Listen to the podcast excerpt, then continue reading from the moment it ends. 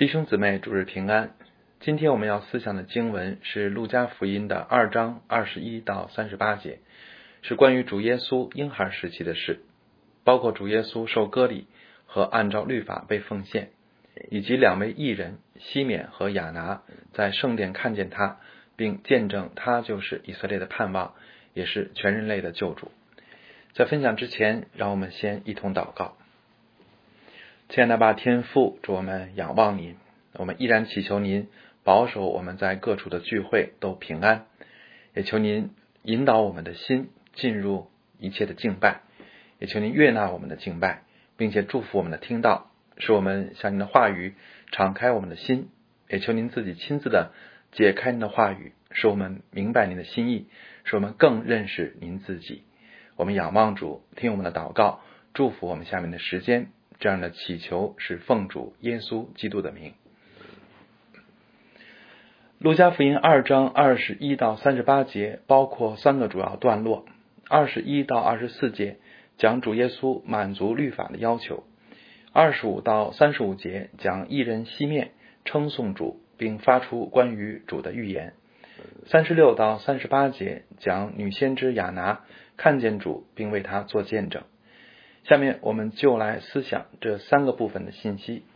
首先，我们来看二十一到二十四节，这部分主要讲主耶稣受割礼和接受奉献礼。割礼的规定出自创世纪的十七章，是上帝亲自吩咐吩咐亚伯拉罕的。割礼是作为上帝与亚伯拉罕及其后裔立约的记号，而奉献礼出自出埃及记十三章和民数记的十八章。出埃及记十三章十三节说：“凡你儿子中头生的，都要赎出来。”民数记十八章十八十九节也说：“他们所有奉给耶和华的，连人带牲畜，凡头生的，都要归给你。只是人头生的，总要赎出来。其中在一月之外所当赎的，要照你所固定的价，按圣所的平，用银子五舍格勒赎出来。”圣经在此记载这两件以色列人习以为常的礼仪，其实具有特别的用意。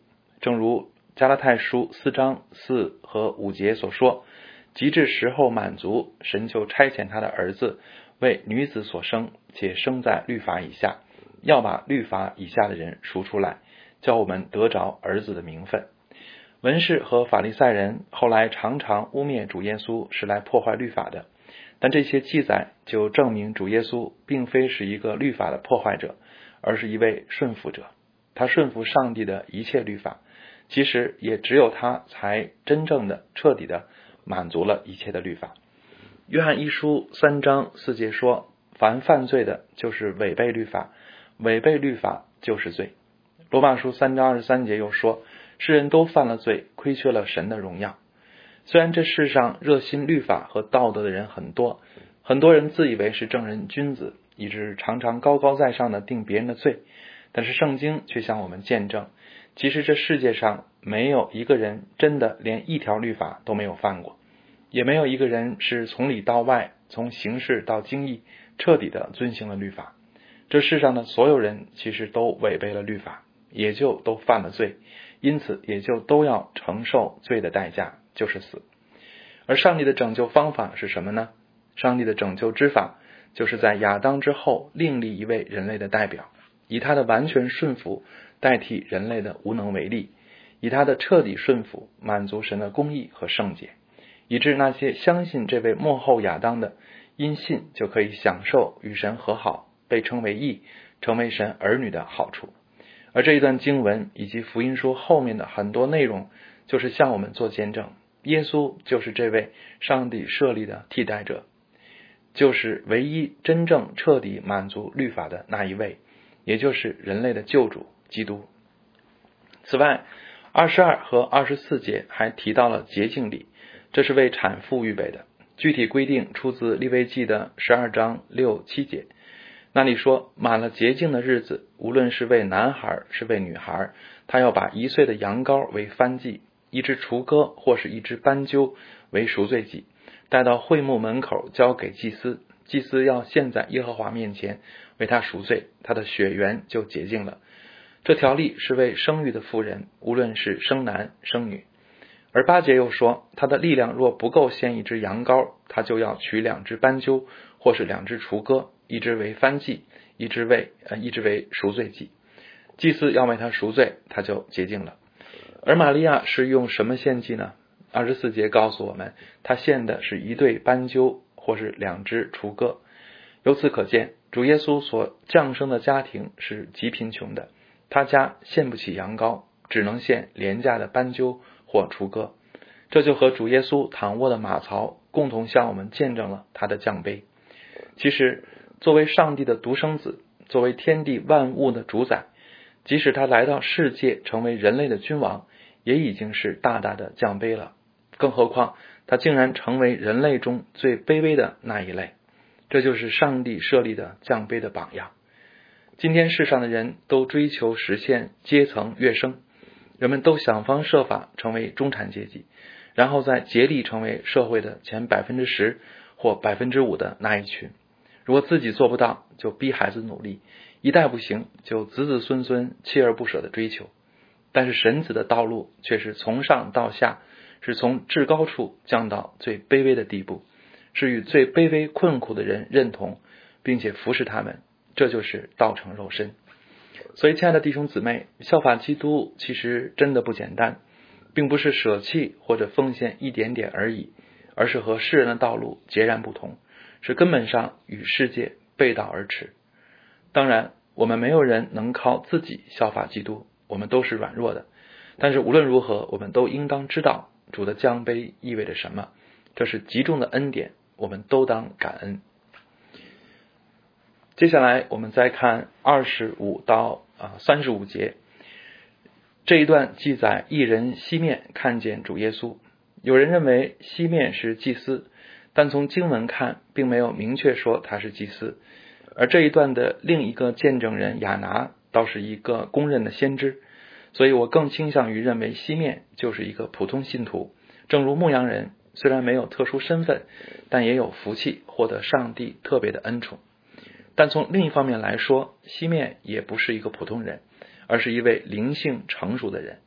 二十五节说他是一个又公义又虔诚的人，而他的虔诚表现之一，就是这一节紧接着说的“素常盼望以色列的安慰者来到”。也就是说，西面是一个时常思念上帝拯救计划的人，是一个常把属天的事放在心上的人。这就是敬虔和属灵的标记了。正如哥罗西书三章说：“你们若真与基督一同复活，就当求在上面的事。你们要思念上面的事，不要思念地上的事。”而腓立书三章也告诉我们，那沉沦的人的标志正好与此相反。那些人的特点是，他们的神就是自己的杜甫，专以地上的事为念。所以，亲爱的弟兄姊妹，我们的心思意念常常是放在哪里和哪些事上呢？是天上的事还是地上的事呢？是有关上帝的荣耀和计划，还是仅仅关于自己的杜甫和私欲？所以西面为什么有福气看见主耶稣而心满意足呢？因为圣经应许说，饥渴慕义的人有福了，因为他们必得饱足。而有人为什么感觉神很遥远，也看不清神的旨意呢？我想其中的原因，第一是不够渴望，并不时常思想和盼望。祷告也不恒切，其次就是我们渴望的目标不正确，不是天上的事，而是肉体的事。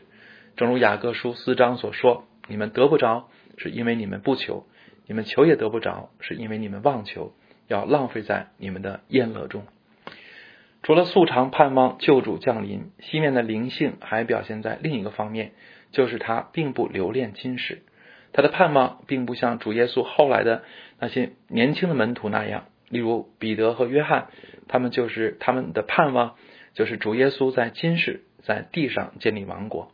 但西面一看见婴儿耶稣，就说：“主啊，如今可以照你的话释放仆人安然去世。”这句话说明，第一，他认为结束今世的生活是释放，是安息；其次，说明他相信并渴望那属天的。更好的世界和生活，所以他才认为离世并非遗憾，反而能心满意足。我们中年人普遍存在熬夜的现象，我也是这样。我反思人舍不得人舍不得睡的心理，就好像舍不得死。有时我们不睡是因为放不下工作，但有时不睡是因为放不下电视剧。我的情况就属于后者，因为我觉得看剧比睡觉有意思。其实我们害怕死亡也是如此，因为将来的事对我们不那么真实，我们并不真的足够体会它的美好，所以我们才牢牢抓住看得见的今世。可能我们很多人都是死不瞑目的人，可能因为放不下事业，可能因为牵挂儿女，可能因为害怕未知，也可能因为留恋今世的享受。但归根结底，都是因为不够相信天国的真实和美好。西面看见主耶稣时，以色列还被罗马奴役，社会动荡，危机四伏；但西面看见婴孩耶稣，就心满意足了，因为他看到的其实更远。在信心里，他一定看到了耶稣长大成人，也一定看到了耶稣得胜，看到了天国降临，所以他就心满意足了。所以，亲爱的弟兄姊妹。我们守望在动荡中已经将近十年了，我们累了吗？我们灰心了吗？我们都能等到进入大恒的那一天吗？我不确定我们中间有多少人最终能看到进入大恒的那一天，但我很确定我们都应当心满意足，因为我们的盼望应该比大恒，甚至比中国实现信仰自由更高、更远、更大，而这更高、更远、更大的盼望都在主耶稣里面。并且注定实现，无论形势看起来多么艰难，逼迫多么严重，但谁能阻挡神的旨意呢？谁能真的胜过神的儿子呢？所以，亲爱的弟兄姊妹，但愿我们在这圣诞节期中，我们都能凭信心像西面一样看见主耶稣，也因此我们就都能真的心满意足了。在这一段中，西面的话包括两个部分，一是赞美。就是二十九到三十二节，一般称为西面颂；二是关于主耶稣的预言，就是三十四、三十五两节。在西面的赞美中，最重要的信息就是告诉我们，基督不单是以色列的盼望，更是全人类的救主。所以，圣诞节不是西方的节日，而是普世的庆典。如果这个世界某个地方出现了一种治疗绝症的药物，那么，其他地区的人会因为它不是自己国家出品的，就拒绝使用它吗？救恩岂不更是如此吗？并且，基督也不是任何民族、国家、文化和制度的产物，而是从天降临。他是来，他来是要解决人性和生命的问题，而不是为了创立国家或者某种民族文化。它不属于东方，也不属于西方，而是关乎全人类。东西方。制度不同，文化不同，但是人性没有不同。所有人都是自私、贪婪、骄傲，与神为敌。而基督正是为了拯救这普世的败坏和罪恶而来。基督是普世的救主，这一信息至少包括三方面的含义：第一，宣告了所有人本质上都是罪人，所以人人都需要拯救；其次，否定了任何国家、民族、文化、制度高举自己。把自己视为人类出路的狂妄，救恩不是从地上来的，而是从天上来的。第三，这也彰显了上帝的爱是普世的爱，而不是狭隘的爱。所以，亲爱的弟兄姊妹，基督是普世的救主，这一点对我们也至少有两点应用：第一，我们的爱要宽广，因为基督不仅是中国人的主，也是全人类的主；其次，我们绝不要让中国梦或者美国梦。代替了我们对天国的向往，因为我们的盼望最终不是在地上，而是在天上。接下来，我们再看西面的预言。西面的预言包括三个部分：第一，这孩子贝利是要叫以色列中许多人跌倒，许多人兴起。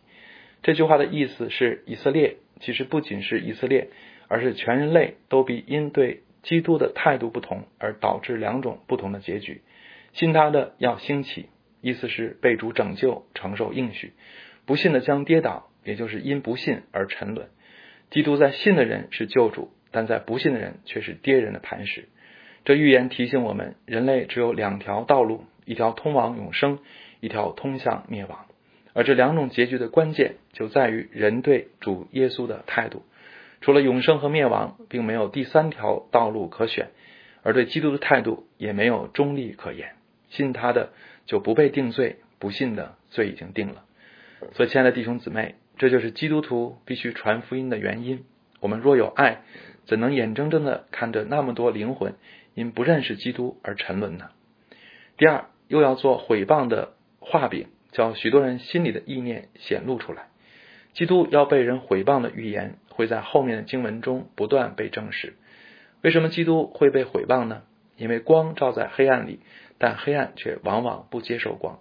从人对耶稣的态度，我们就可以看出人性的败坏。人虽然口头说爱真理，但是在私欲诱惑面前，真能坚持真理的有几个呢？文士和法利赛人逼迫耶稣，是因为他犯罪吗？是因为他谬解圣经吗？比拉多虽然不信主，但他却看得非常清楚。他知道他们要杀基督，是因为嫉妒。所以，亲爱的弟兄姊妹，千万不要误以为基督徒有好行为就会受欢迎，我们圣洁传福音就会更容易。这预言提醒我们，人性是何等败坏。其实，我们越圣洁，就越显出世界的污秽；我们越坚持真理，就越显出这世界的败坏。也因此，我们就可能越受逼迫和抵挡。主耶稣说：“世人若恨你们，你们知道，恨你们以先已经恨我了。你们若属世界，世界必爱属自己的。这因你们不属世界，乃是我从世界中拣选了你们，所以世界就恨你们。所以，亲爱的弟兄姊妹，我们若立志追随基督走义路，就不要怕被世界逼迫，反而我们越被世界毁谤，可能正说明我们是行在神的心意中呢。”第三，你自己的心也要被刀刺透。这预言是对玛利亚说的，是指的她要因耶稣被钉十字架而伤痛，并且是极大的伤痛。在上一章，我们已经看到天使和撒加利亚指着耶稣多次预言，而这次的不同是隐约预言了耶稣的受苦。我们知道，上帝的启示是逐渐赐下的，旧约的弥赛亚观是逐渐清晰的，神向玛利亚和门徒启示有关耶稣的真理。也是一步步的。我们认识耶稣，我们认识神，其实也是如此，不是一下子，而是一点点的积累。我相信天使和众人的预言都存在玛利亚的心里了，他也必反复思想，以致他越来越真知道耶稣和天国的事。所以，我们要想真认识神，也需要不断寻求和向神敞开，并且反复思想上帝点点滴滴的启示和教导。此外，这预言也提醒我们。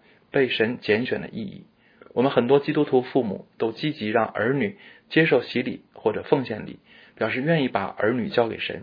但如果被神拣选意味着上十字架，我们还愿意吗？但愿我们做父母的基督徒都有信心奉献自己的孩子，并且是因为真相信跟随基督是好的无比的。最后，我们再来简单分享第三十六到三十八节。这一部分是亚拿见证基督，因为按照律法的原则，两三个人的见证才能做准，所以除了西面，上帝特别使用亚拿来见证基啊耶稣真是人类的救主。西面和亚拿的共同点是他们都是敬虔人，可见谁是被上帝祝福又被他使用的呢？就是那些真心渴慕也不断寻求神的人。而亚拿和西面又有什么不同呢？在我看来，他们最大的不同就是亚拿是位女性。上帝在关乎基督身份这样的大事上使用了姊妹的见证，这应当让我们惊奇。而且，无论是旧约的女先知，还是福音书中的女性形象，其实都足以证明女性在神眼中的宝贵和重要。但愿教会永远不要低估姊妹的价值。我相信那些被神祝福的教会，必定是懂得欣赏姊妹。并且善于发挥姊妹恩赐和热心的教会。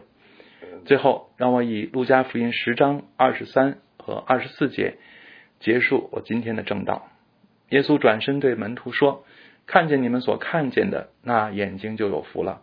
我告诉你们，从前有许多先知和君王要看你们所看的，却没有看见；要听你们所听的，却没有听见。”让我们一同祷告。主我们感谢你，感谢你为我们降生尘世，并成为卑微的样式。感谢你为我们受苦，使我们成为神的儿女。主我们求你，使我们以认识你为有福，以服侍你为喜乐。愿我们都能像彼得那样说：“主啊，你有永生之道，我们还归从谁呢？”又愿我们都能够像保罗那样说：“我以认识我主耶稣基督为至宝。”为他，我愿丢弃万事，看作粪土，我要得着基督。主，这是我们的心愿，求您成全。愿我们爱您，并且爱你到底。我们仰望主，这样的祷告祈求，奉主耶稣基督的名，阿门。